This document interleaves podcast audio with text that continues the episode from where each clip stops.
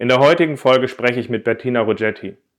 Sie arbeitet als Agile Coach bei Pro7, aber auch auf eigene Rechnung für Agile Living. Ich hoffe, Ihre Eindrücke und Erfahrungen geben euch einige Inspirationen für die Herausforderungen, die wir heute haben in der konsequenten Umstellung auf Heimarbeit.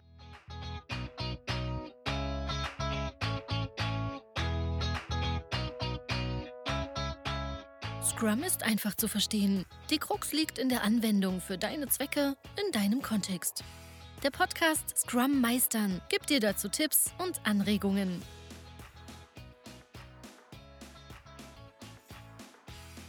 Moin, moin, herzlich willkommen zu einer neuen Folge in meinem Podcast Scrum Meistern. Ich bin sehr froh, dass ich die Bettina Ruggeri gewinnen konnte für diesen Podcast.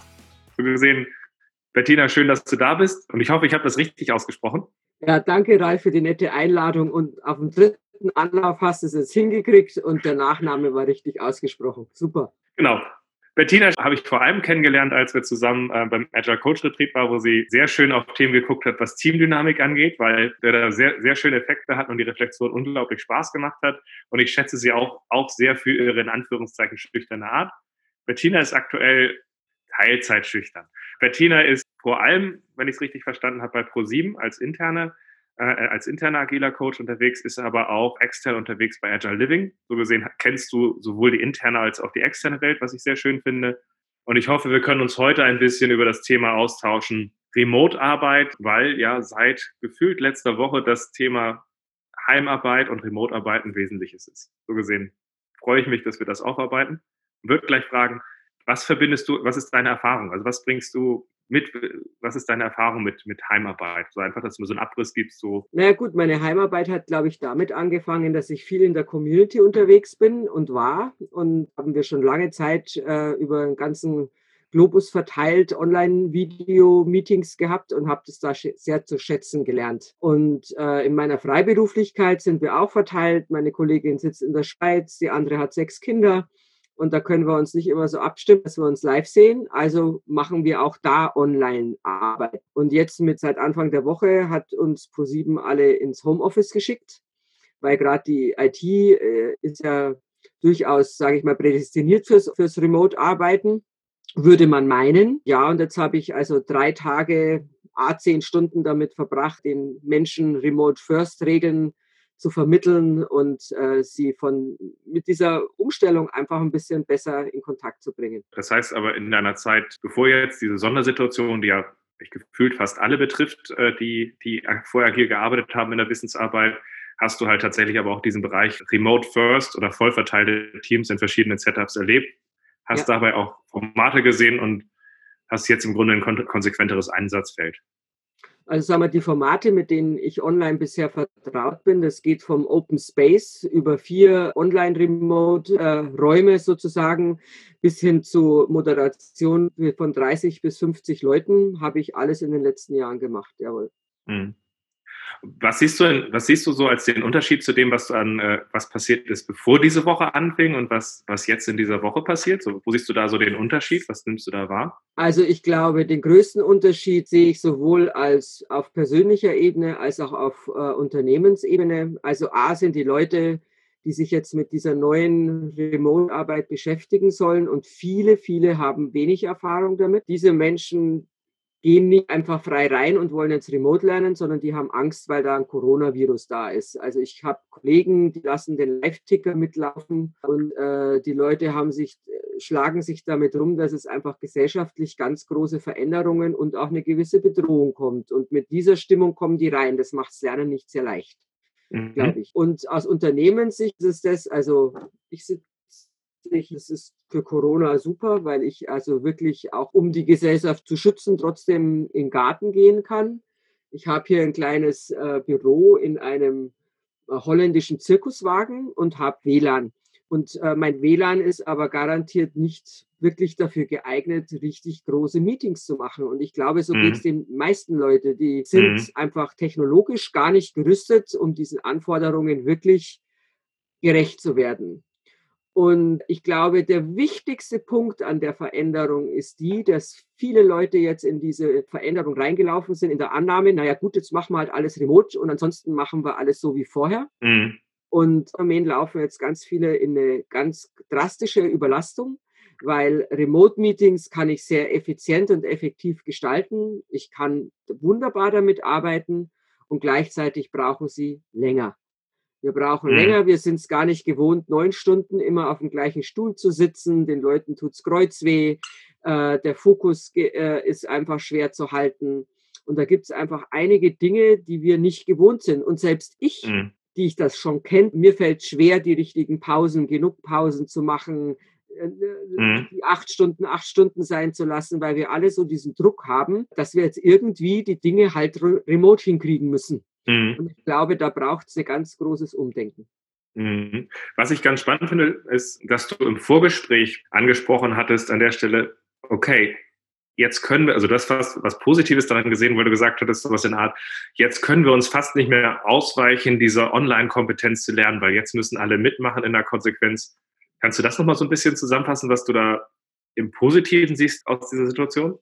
Also ich glaube tatsächlich, dass Online-Arbeiten ein Must-Have der Zukunft ist. Wir tun uns immer schwerer, Arbeitnehmer zu finden, die uns bei unseren Projekten unterstützen. Also es verteilt sich über, über mehrere Länder und Kontinente. Äh, und ich glaube, dahingehend wird sich die Wirtschaft umstellen wollen, wenn sie Fachkräfte kriegen will und Spezialisten in bestimmten Fällen. Mhm. Was ich erlebe, ist, dass es gibt ja schon so eine Homeoffice-Kultur, zumindest in der IT, wo ich jetzt unterwegs bin. Mhm äh, New Work und sowas. Wir wollen den Leuten Freiheit lassen. Und da passiert es dann so, dass Homeoffice stattfinden, Leute auch irgendwie zugeschaltet werden, aber auf eine Art und Weise, die aus meiner Sicht weder produktiv noch sozialverträglich ist. Und, und gerade dieses, äh, diese Corona-Geschichte, wo viele Menschen jetzt auch sich mehr zurückziehen müssen und nicht mehr so viele soziale Kontakte haben, wird einfach die Remote-First-Regel, dass wir uns zum Beispiel wirklich Gesicht zu Gesicht ansehen, wird es mhm. einfach möglich machen, weil jetzt plötzlich die Notwendigkeit dafür da ist. Also von dem her, glaube ich, ist diese Corona-Krise so ich hoffe, es klingt nicht zynisch, das will ich gar nicht meinen. Sagen, ich glaube, dass es eine wirkliche Chance ist für viele Unternehmen, sich auf eine künftige, zukünftige Arbeitsweise einzu, einzugrufen irgendwie, weil ich glaube, es steht an. Mhm und damit dann halt man letztendlich auch einen Skill lernt, den, der uns dann später eigentlich keiner mehr nimmt. Das geht wahrscheinlich über die, die Band, Bereitstellung der Bandbreite, was rausgehen sollte aus so einem Konzern, das momentan in vielen Firmen, glaube ich, spannend ist, zu den passenden Tools, dass sie funktionieren, aber auch, dass man eine passende Kultur hat. Ja. Mhm. Lass mal Lass mal aufarbeiten an der Stelle, worauf es ankommt, dass, damit das Ganze halt auch gelingt. Also dass wir so durch verschiedene Themenbereiche mal durchgehen. Also als erster Themenbereich würde mich halt interessieren, welches du momentan als die größte Herausforderung siehst, wenn wir dort in diese, in diese, wie hast du es genannt, Remote First oder konsequente Online-Welt gehen. Danach würde mich mal interessieren, was so deine Learnings sind, die du mitgenommen hast, mit, mit auch irgendwelchen Fallstricken, die dazu gehören, sodass wir dann halt auch noch so ein bisschen zu Tipps wandern können. Also was, was siehst du für die Leute, die jetzt gerade in der Breite geschult und ungeschult jetzt in diese konsequente Online-Umgebung äh, reingehen? Was siehst du da als die größten Herausforderungen und Fallstricke?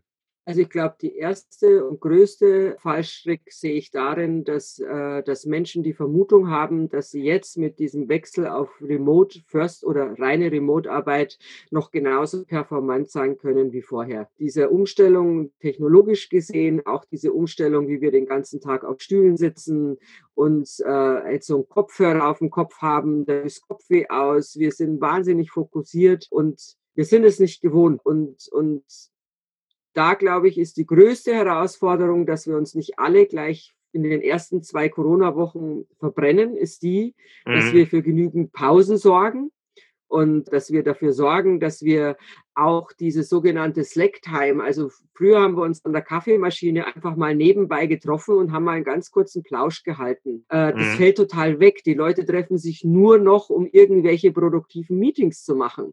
Jetzt ist das Zweite daran so gefährlich, diese Meetings dauern, einfach aufgrund dessen, dass man viele Leute einfangen muss, dass man klärt, wie arbeiten wir. Also sie beschäftigen sich mit Technologie, mit Arbeitsinhalten. Das dauert alles länger. Das heißt, die Leute fangen an, dann anstatt acht Stunden zu arbeiten, plötzlich zehn und elf, weil sie glauben, ich habe mhm. jetzt noch nichts geschafft. Und sie haben auch keine Lücken mehr zwischen den Meetings, damit sie das mal mhm. aufarbeiten können, was sie in den Meetings besprochen haben. Und ich glaube, mhm. der erste große Gedanke ist, Leute, geht dahin, und lernt remote zu arbeiten in dem tiefen Vertrauen, dass es mit jedem Mal besser wird und die Produktivität dann kommt. Wenn wir die Leute jetzt verheizen, dann werden mhm. wir die Produktivität eher schmälern. Also im Grunde geht es darum, dass wir uns bewusst machen, es ist eine Umstellung, es ist die Technologie, es ist die Interaktion, es sind so viele andere Sachen dabei. Und wenn wir uns dabei einreden, na gut, dann haben wir es jetzt einfach umgestellt, dann wird es schwierig. Aber auf der anderen Seite, vielleicht lernen wir sogar dazu, wie wir Remote effektiver einsetzen und dass es an einigen Stellen vielleicht sogar produktiver wird oder auf jeden Fall anders. Da stimme ich völlig zu, weil Remote mhm. arbeiten kann wahnsinnig Spaß machen, kann sehr, sehr interaktiv sein und kann mhm. wunderbare Ergebnisse bringen. Mhm. Was sind so die größten Fallstricke, die du auf deiner Reise mitgenommen hast, mehr Remotes zu benutzen? Also viele Leute stolpern jetzt ja gerade los, hast du gesagt. Und wenn, wenn jemand sagt, Mensch, die Menschen sind dabei so naiv, das heißt dann, du hast da auch viele tolle Learnings gemacht, wo du am Anfang gesagt hast, du hast gemacht und dann bumm. Das wird ja nicht alles voll geklappt haben. Was sind da so Sachen, wo du sagst, Mensch, das tat weh, tut's nicht wieder? Also ich glaube, was mir immer wieder sehr weh getan hat und was ich jetzt auch äh, bei anderen Menschen sehe, es gibt einfach eine ganz große Vielzahl an Tools da draußen. Und, mhm. äh, und jetzt in meiner Firma habe ich schon Erfahrung und ich habe meine Lieblingstools vorgestellt und schon geht die Diskussion los in einer Phase, wo wir überhaupt lernen, zu sagen, okay, dann muss ich mir jetzt noch drei, vier andere Tools erstmal anschauen, um zu überlegen, was passt. Und alles zusammen mit dieser Konstellation, anstatt einfach mal loszulegen und zu gucken, was kann ich da machen, um einfach überhaupt mal ins Gehen zu kommen, fangen wir wieder an, die Dinge zu verplanen, zu vergleichen und wir werden es nicht allen Menschen recht machen können. Das heißt, meine Empfehlung ist da an der Stelle wirklich, hört euch um, wer Erfahrung damit hat und fangt einfach mal mit den Erfahrungen an, die jemand hat. Und die dürfen sich gerne weiterentwickeln. Da muss man nicht drauf stehen bleiben. Mhm. Aber wenn wir von Anfang an in einen totalen Toolkrieg gehen und jetzt anfangen, die Tools zu vergleichen, dann wird uns das auch nicht helfen, um wieder produktiv zu werden.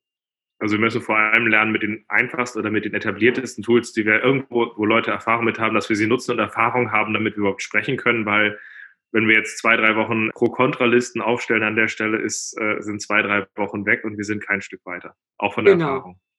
Und da mhm. stimme ich total zu. Greift euch einfach die Leute, die Erfahrung haben und fangt mit den Tools an, die die anzubieten haben. Mhm. Das habe ich auch bei ProSieben gemacht. Ich habe für meine Freiberuflichkeit äh, äh, zwei Lizenzen zu meinen zwei favorisierten Online-Tools, mit mhm. denen ich gute Erfahrungen habe. Und die benutze ich jetzt in jedem Meeting. Morgen moderiere ich einen acht Stunden OKR-Workshop. Mich trifft heute schon der Schlag. Und da benutze ich einfach meine Lizenzen, weil die Firma sie einfach noch nicht hat. Welche Tools favorisierst du da so als eine Person, die da etabliert unterwegs ist? Also für mich hat sich schon seit Jahren Zoom als der mhm. Online-Raum zum Miteinanderreden bewährt. Warum vor allem Zoom? Aus zwei Gründen. Es ist wahnsinnig stabil, viel stabiler wie viele andere Tools, die ich kenne. Mhm.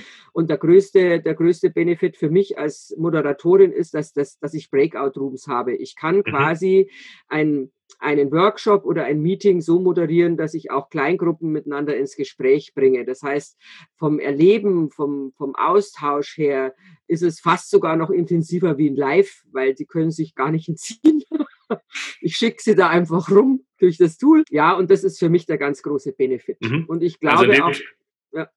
Also in dem Tool ist es, also Breakout Rooms heißt ja an der Stelle, okay, die Leute können, man kann die Leute auch online einteilen in Kleingruppen. Wir können in Kleingruppen arbeiten. Du kannst die Leute durch Zufall in Gruppen einfach reinmischen und reinschicken. Und meine Lieblingsfunktion bei Zoom tatsächlich ist der Punkt dabei, dass du sagen kannst, so die Breakout-Sessions sind zusammen und dann kriegen die Leute einen großen Timer vor die Nase und übrigens in 30 Sekunden geht's zurück. Das heißt, die Leute können wie in physikalisch, wenn sie sich in Ecken verkrochen haben, sehen sie einen Timer und sehen und am Ende sind sie zurück. Also das hat ja fast schon was, fast schon was Schönes. Also eins hast du noch vergessen, Breakout Rooms gehen nicht nur automatisch, sondern das ist für manche Meeting-Settings sehr wichtig. Mhm. Ich kann auch Teams zusammenstellen, nämlich die, die jetzt meinetwegen cross-funktional gut zusammenarbeiten sollten. Ich kann das auch lenken. Was ich wirklich charmant finde, was du gerade angesprochen hast, wenn so ein Timer abläuft und der Breakout Room die Leute zurückholt. Es gibt nie so pünktlich endende Pausen oder Gruppenarbeiten wie mit Zooms, weil die Leute kommen einfach automatisch zurück. wir haben einen sehr großen Hirtenstock gekriegt durch diese Art der Arbeit. Ne? genau. genau. Ja. Also, also, also Zoom schätze ich auch an der Stelle. Ich glaube, man muss, wenn man diese Art der Interaktion mit anderen Tools erreichen will, muss man, glaube ich, sehr kreativ sein, wie man mehrere Räume aufmacht, wo man dann aus dem einen in den anderen reingeht. Ich glaube, mit Kreativität kann man viele Tools missbrauchen, dass man das auch hinkriegt, aber das sind die Funktionalitäten, weswegen Zoom von ähm, Freelancern sehr gern benutzt ist, wobei in großen Konzernen halt häufig andere Tools leider, leider dann noch gesetzt sind und, oder die halt mal sich ausbringen. Was ist dein zweites Tool, was du favorisierst? Naja, der Zoom ist ja erstmal der Raum, wo wir uns treffen. Und da ist meine mhm. Empfehlung, dass wirklich alle in ihre eigene Kamera reinschauen, dass wir die Gesichter sehen, weil es gibt Studien darüber, 85 Prozent der Verbindung mit Menschen und wir sind soziale Wesen, läuft über Körpersprache und Mimik ab. Deswegen ist es so wahnsinnig wichtig, dass wir, dass wir uns gesichtermäßig anschauen mhm. können, mhm. weil wir dann die Sprache einfach besser verstehen. Und das ist der Raum, in dem wir uns befinden. Und jetzt braucht es natürlich, also stell dir vor, ich als Moderatorin stehe in einem Raum, da habe ich in der Regel eine Flipchart. Und an dieser mhm. Flipchart habe ich meine Arbeitsaufträge. Dann liegen auf dem Tisch im agilen Umfeld vielleicht noch ein Stapel Sticky Notes, drückt den Leuten einen Stift in die Hand, weil ich möchte ja gerne, dass jeder aktiv wird und beitragen mhm. kann. Und dann stehen diese Leute auf und tragen diese Sticky Notes, wenn es gut geht, an die Flipchart und so kommen wir ins Gespräch und in die Diskussionen. Und diesen Raum brauchen wir auch in der Online-Zusammenarbeit und deswegen arbeite ich wahnsinnig gerne mit einem sogenannten Online-Whiteboard wo ich mhm. alle Leute, die an dem Meeting teilnehmen, sich selber einloggen können und quasi parallel interaktiv mit digitalen Sticky Notes, mit Bildern, mit Stiften malen, mit mhm. all dem beitragen können, was wir live aus dem normalen Moderationsmeeting auch kennen. Das heißt im Grunde, was du, was du an dem Tool magst, ist, dass alle zeitgleich interagieren können. Weil häufig haben wir das Problem in dem Standard Corporate Online Meeting ist es ja so, dass die Leute unterwegs sind und im Grunde der, der, das, der da aktuell das Keyboard hat, hat die Macht zu schreiben, was ist und die anderen dürfen brav zuhören. Das heißt, wir limitieren uns häufig dann zu dem einen, der da interagiert und die anderen gucken zu. Ja, es und ist noch viel, viel schlimmer teilweise. Also mhm. die Standards, die ich kenne, da sitzt dann eine Gruppe vor einer Kamera und ein anderer steht da und macht den Hampelmann für diese Gruppe, die dann irgendwie noch nicht mal face-to-face -face zu sehen ist, sondern irgendwie nur als kleine Punkte im Raum. Und dann versucht mhm. wer gegenüber, die irgendwie zu animieren mit einer Kamera auf eine echte Flipchart. Da kann nichts funktionieren, glaube ich. Mhm. Nee, das macht Sinn. Also ich, ich, äh, das ist auch das, was ich tatsächlich beim Tool-Einsatz, die Sachen, die mich beim Tool-Einsatz meistens abhalten, sind einerseits äh, diese Limitierung auf das eine Gehirn, was alles steuert, also dieses eine, der das Ding in der Hand hat und ja, gib mir mal das Keyboard rüber und dann, bis er dann drüben ist und das, die ganze Dynamik ist halt weg und dann halt eben auch äh, die, ein Stück weit eine Inflexibilität, die halt da ist, genau. Ja. Und diese Dynamik haben wir zum Beispiel in dem Tool, was du eben dargestellt hast, mit drin, weil du im Grunde alles auf diesem digitalen Whiteboard machen kannst, was du dir vorstellen kannst. Genau. Was manchmal, also in meiner vorhergehenden Firma, habe ich auch schon äh, mit Remote-Meetings und Moderationen bis zu 50 Leuten gearbeitet. Als ich das das erste Mal in meinem Scrum-Team damals eingeführt habe, waren die ganz äh, irritiert, weil das heißt ja, dass jeder seinen eigenen Rechner mitbringt. Und die waren am Anfang, und Remote First heißt für mich zumindest, in dem Moment, wo ein einziges Teammitglied remote ist, ja, und zehn meinetwegen im Raum sind, verhalten sich aber alle so, als wäre jeder remote. Das ist meine Übersetzung für Remote First. Und das heißt dann, dass dann wenn die Leute, also beim ersten Mal, als ich das gemacht habe, waren die Teammitglieder so irritiert, dass die sich über die ganze, über das mhm. ganze Unternehmen verteilt sämtliche Meetingräume und Nischen gesucht haben, damit jeder alleine mit seinem Notebook da sitzen kann. Und mit der Zeit hat es sich so ergeben, dass sie dann einfach mit einem Chabra in der Mitte, jeder aber seinen Rechner auch sowas gemeinsam im Raum gemacht haben. Aber das war echt eine Umstellung, so diese Idee, es macht doch keinen Sinn, wenn da jetzt zehn Leute im Raum sitzen, warum rede ich dann mit dem äh, Bildschirm und nicht mit den Menschen? Und das ist eine ja. große Herausforderung für die Leute. Klar, also ich glaube, es gibt, es gibt Setups, wo man sagen kann, wenn wir so zwei Standortlösungen haben, das verteilt, was wir häufiger hatten, keine Ahnung, einen Standort in München und einen in Budapest oder sowas. Wenn die so konsequent sind, kann man sicherlich andere Setups noch fahren an der Stelle, aber ähm, gerade wenn einzelne Leute weg sind, ist dieses Remote First halt, glaube ich, auch essentiell wichtig, weil ohne das hängen wir halt Leute ab. Aber ganz ehrlich, heute ist es ja so, dadurch, dass jeder ja in Quarantäne gefühlt zu Hause sitzt, haben ja. wir ja gar keine andere Wahl. Ja, und ich hoffe, dass das eine gute Übung ist, weil ich kann dir nicht ganz zustimmen, Ralf, auch wenn du mit diesen zwei Standorten redest. Also ich glaube, wir wollen das wir haben gelernt in der Vergangenheit, dass wir den Wert für unsere Produkte und unsere Ideen aus der Diversität und der Kreativität mhm. aller, aller äh, beziehen. Habe ich jetzt nur ein paar introvert, äh, introvertierte Menschen bei mir im Team, die sich nicht irgendwie so im Vordergrund drängen, wie ich das zum Beispiel tue? Ja, du hast mhm. mich vorher als latent äh, schüchtern bezeichnet. Mit Augenzwinkern. Genau, mit Augenzwinkern und es ist auch okay. Ich bin da auch ein Mensch, der sich da gut durchsetzen kann, aber andere tun das nicht und diese Kreativität würden wir verlieren. Mit Hilfe mhm. von einem digitalen Whiteboard, wo jeder mhm. Einzelne darauf zugreift über seinen Rechner, werden wir die, die Kreativität von jedem einzelnen Teammitglied äh, nutzen können und wirksam werden lassen.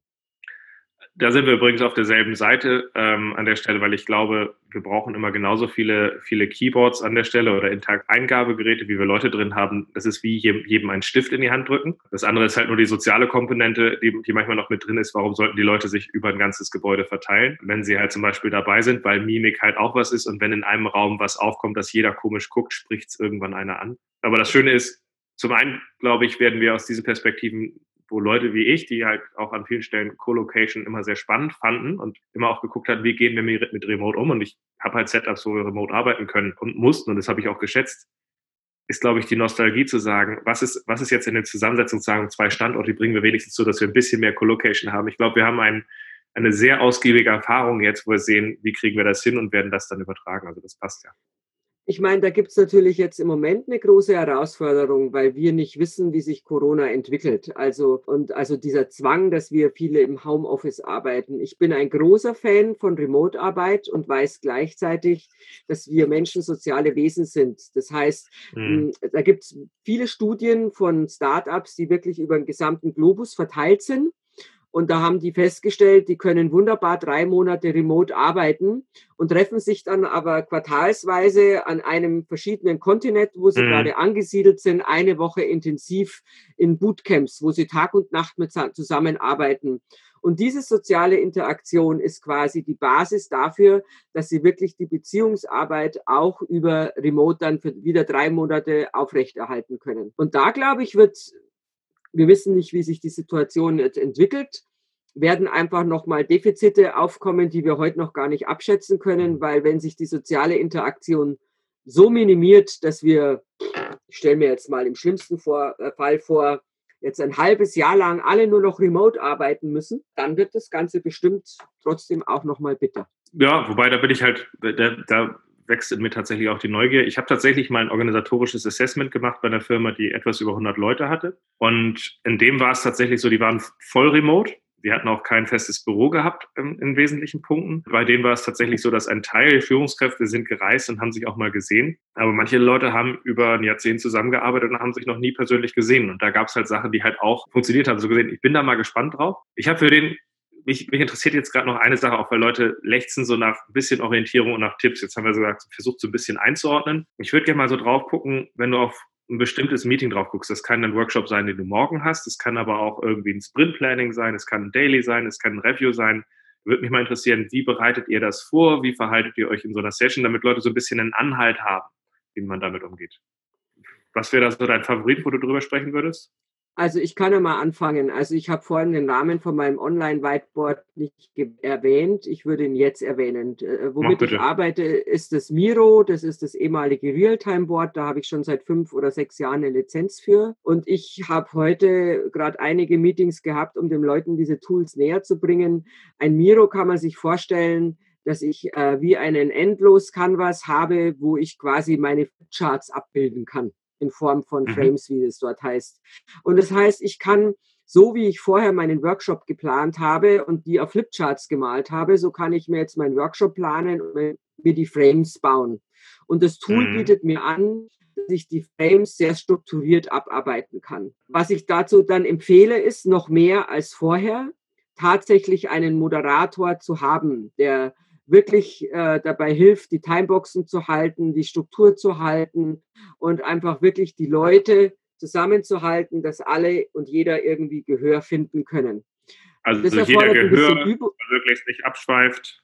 Genau. Ja. Und wenn ich die Leute dann einlade, interaktiv auf diesem Realtime, auf diesem Miro, wie es jetzt heißt, äh, mitzuarbeiten, dann habe ich äh, einen Timer auf dem Board, den eben alle sehen können. Du hast es vorhin erwähnt. Und es gibt den Leuten einen Rahmen, in dem sie da agieren können. Was sich für mich verändert zum, zum Live-Moderieren ist, ich brauche mehr Zeit, weil ich äh, in jeder Stunde, die ich moderiere, mindestens zehn Minuten Pause einlege in Zeiten mhm. von heutigen Situationen, dass wir überwiegend remote arbeiten, mache ich mit je, in jedem Meeting mittlerweile Stretching und Gymnastikübungen, damit die Leute mal aufstehen, sich dehnen. Das ist, du lachst da, das ist äh, gerade extrem. Alle Leute klagen über, äh. wie ich vorhin gesagt habe, wir sind ja nicht darauf eingerichtet. Also du siehst es hier, ich arbeite hier und sitze auf einem Ikea-Stuhl. Das oh heißt, im, im Büro habe ich einen tollen Bürostuhl und zu Hause sitze ich jetzt zehn Tage auf einem Ikea-Stuhl. Und so geht es vielen Menschen.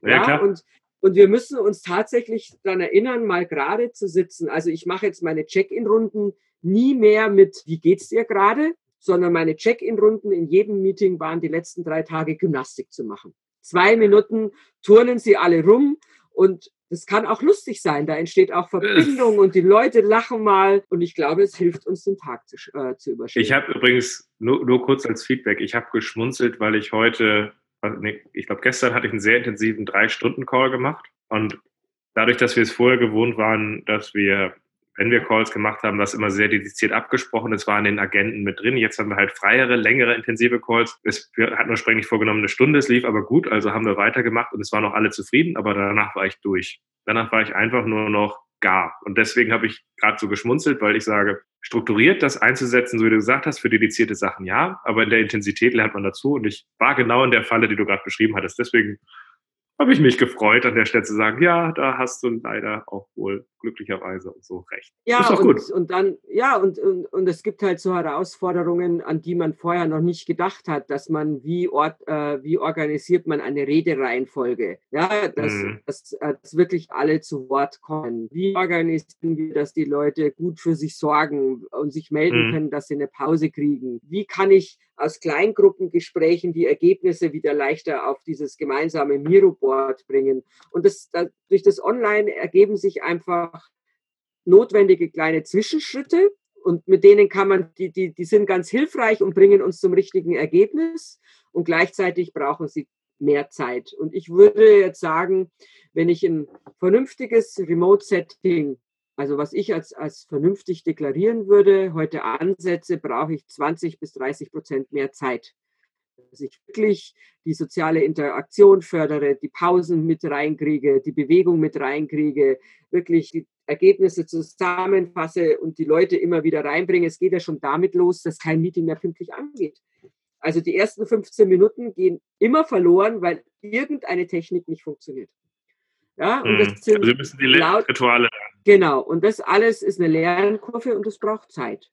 Ja. Mhm. Wollen wir noch einmal fokussiert auf ein bestimmtes Meeting gucken, wo du sagst, bevor ich in das Meeting reingehe, da geht es mir am Anfang, um gut reinzugehen, geht es mir an einem konkreten Beispiel um das, das und das. Dann, worauf kommt es an in dem konkreten Kontext auch, wie man es moderiert und wie es danach weitergeht? Wollen wir da noch mal in eins einsteigen?